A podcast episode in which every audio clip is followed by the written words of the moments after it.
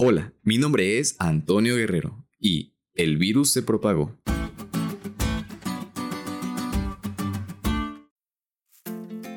Ya sé que todos estamos cansados de escuchar acerca del virus del COVID-19, pero esta semana estudiaremos acerca de un virus aún más letal.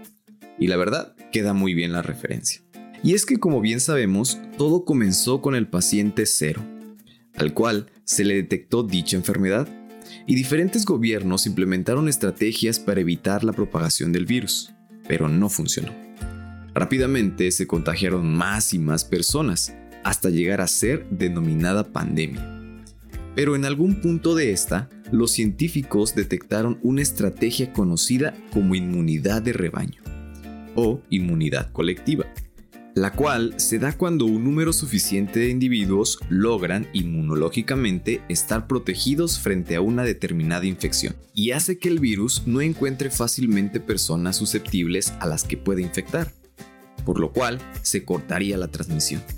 Hoy en día prácticamente se ha logrado esto, puesto que la mayoría de las personas ya se ha infectado por el virus y ha logrado resistirlo. Y te comento esto porque me recuerda mucho al versículo que leemos en Romanos capítulo 5 versículo 12, que dice, Por tanto, como el pecado entró en el mundo por un hombre y por el pecado la muerte, así la muerte pasó a todos los hombres por cuanto todos pecaron. Desde que el virus del pecado entró al mundo por nuestros primeros padres, ya nada ha sido igual. Todos nos hemos infectado y en lugar de adquirir una inmunidad ante esto, hemos recibido serias consecuencias, entre ellas la muerte. Sin embargo, hay una esperanza para la humanidad. ¿Quieres saber de qué se trata? Pues no te pierdas ningún podcast de esta semana y aprendamos juntos.